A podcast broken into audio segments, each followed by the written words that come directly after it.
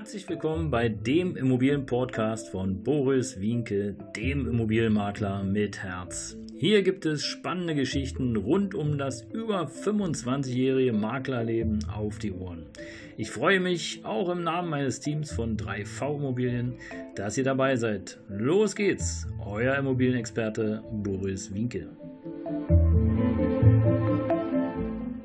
Ein herzliches Hallo und willkommen zum Immobilienpodcast von Boris Wienke, dem Immobilienmakler mit Herz. Heute mit der Folge 9. Aufträge ablehnen? Geht gar nicht. Ja, die meisten von euch, die äh, selbstständig sind und in ihrer Anfangszeit sind, so wie auch ich damals, haben ja ein Problem. Woher bekomme ich neue Aufträge?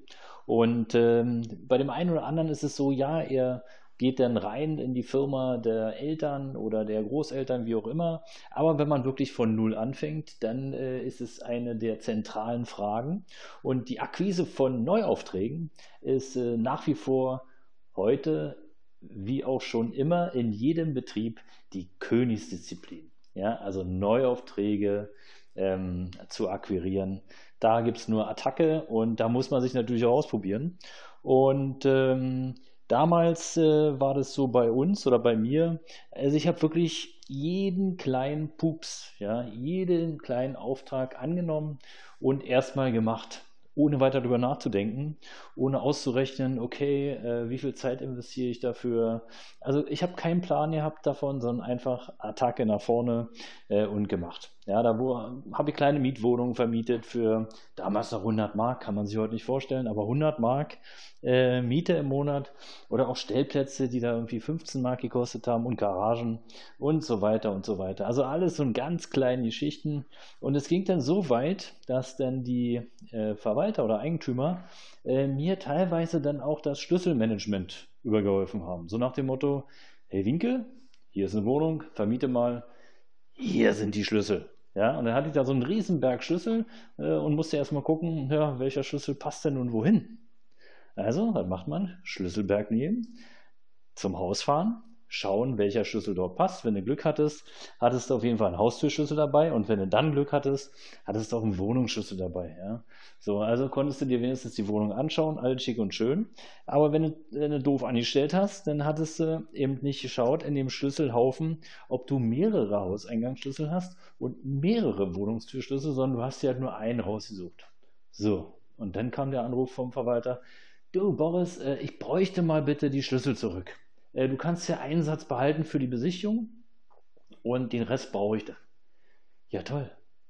In der Anfangszeit habe ich echt regelmäßig vergessen zu schauen, in diesem riesen Schlüsselberg, ähm, ja, welche Schlüssel passen denn jetzt wie wo. Ja, also Fehler gemacht, daraus gelernt, später dann sozusagen nochmal den kompletten Haufen genommen, wieder hingefahren, Schlüssel gecheckt und so konnte ich den Schlüssel zurückbringen. Aber ihr müsst euch natürlich vorstellen, ähm, ich habe jetzt nicht einfach nur die Schlüssel zurückgegeben, sondern ich habe die Sachen dann auch noch kopiert, damit ich weiß, okay, wem habe ich denn jetzt über den Schlüssel gegeben?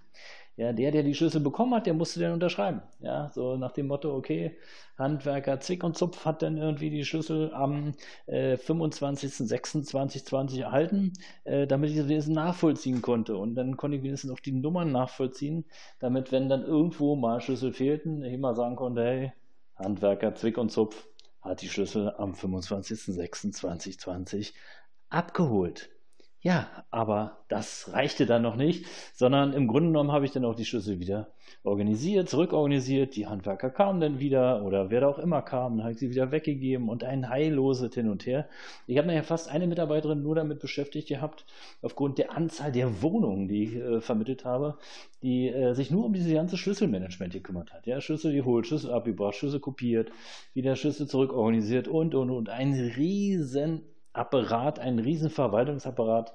Und äh, im Grunde genommen habe ich dann fast noch die Handwerkerleistung über, überwacht, äh, weil der Verwalter keine, oder die Verwalter teilweise gar keine Zeit hatten. Ja, da musste ich also nochmal hingucken, ob denn die Arbeiten auch ähm, ausgeführt worden sind. Es gab keine Übergabe oder Abnahmeprotokolle, nichts. Wurden wir nicht beauftragt, der Verwalter hat es nicht gemacht, also konnten die Handwerker teilweise machen, was sie wollten.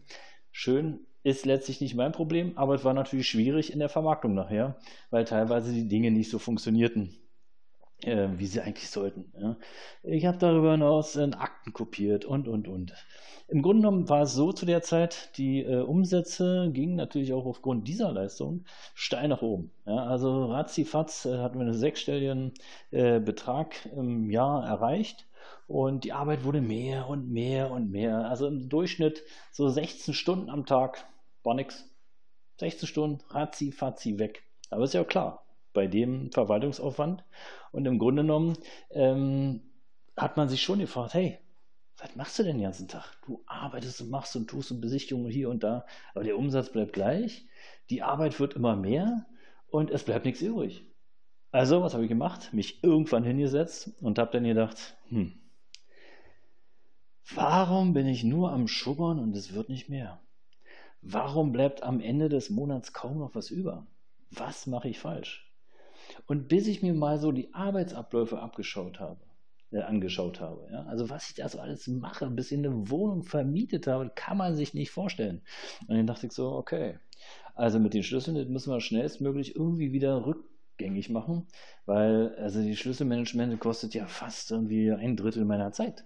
Ja, und davon lebe ich ja nicht. Ich war letztlich, wenn man so will, ich war fast kein Makler mehr, sondern ich war Verwalter, nur mit dem kleinen Punkt ohne Bezahlung. Ist auch schön, kann man machen meine, gut, Verwalter verdienen jetzt an einer Wohnung nicht so viel Geld im Monat. Aber das heißt ja nicht, dass dann der Makler, sprich ich, diese ganzen Leistungen machen muss. Hm? Okay, also habe ich sukzessive Aufträge und Aufgaben vermieden oder abgelehnt, beziehungsweise anders organisiert.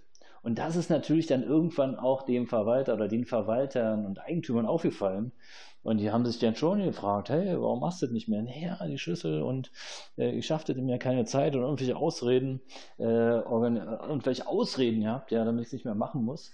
Und äh, dann konnten sie es plötzlich selber organisieren. Ja, aber war das richtig? Ja, das war schon richtig, denn es war letztlich so, dass ich ja nicht mehr der Makler war, wie man einen Makler sich vorstellt, sondern ich war nachher Tatsache zum Großteil schon Verwalter. Ich wollte aber kein Verwalter sein, sondern ich wollte Makler sein. Ich wollte Immobilienmakler. Ich wollte Wohnungen zeigen, ich wollte Leute glücklich machen, äh, Freude ins Gesicht bringen.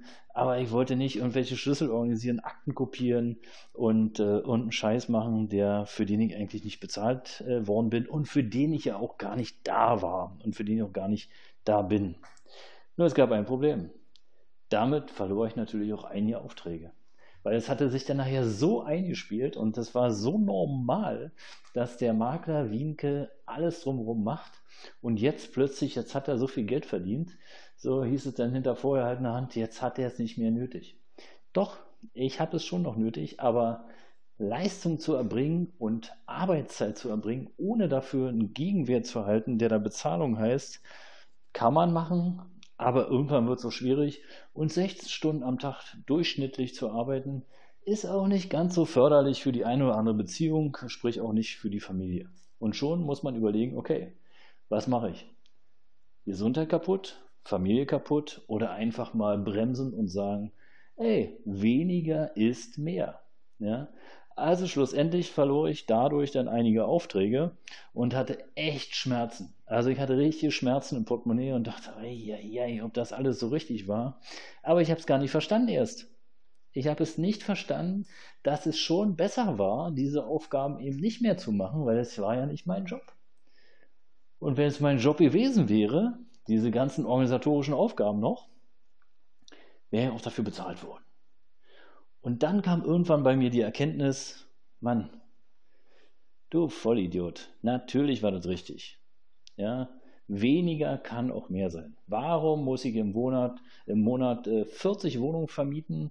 Wenn ich so viel Arbeit habe, dass nichts übrig bleibt, dann kann ich auch drei Wohnungen vermieten und es bleibt was übrig. Habe aber mehr Zeit für andere Freizeitaktivitäten oder für andere Dinge. Ja, also es war ein gutes Learning. Ähm, ich habe es dann letztendlich verstanden. Später kam dann sozusagen die Freude, dass ich mir Zeit gewonnen habe. Und äh, klar, auch heute übernehmen wir viele Verwalteraufgaben und auch nicht immer gegen Bezahlung, das ist ganz klar. Wir machen auch viele Sachen umsonst.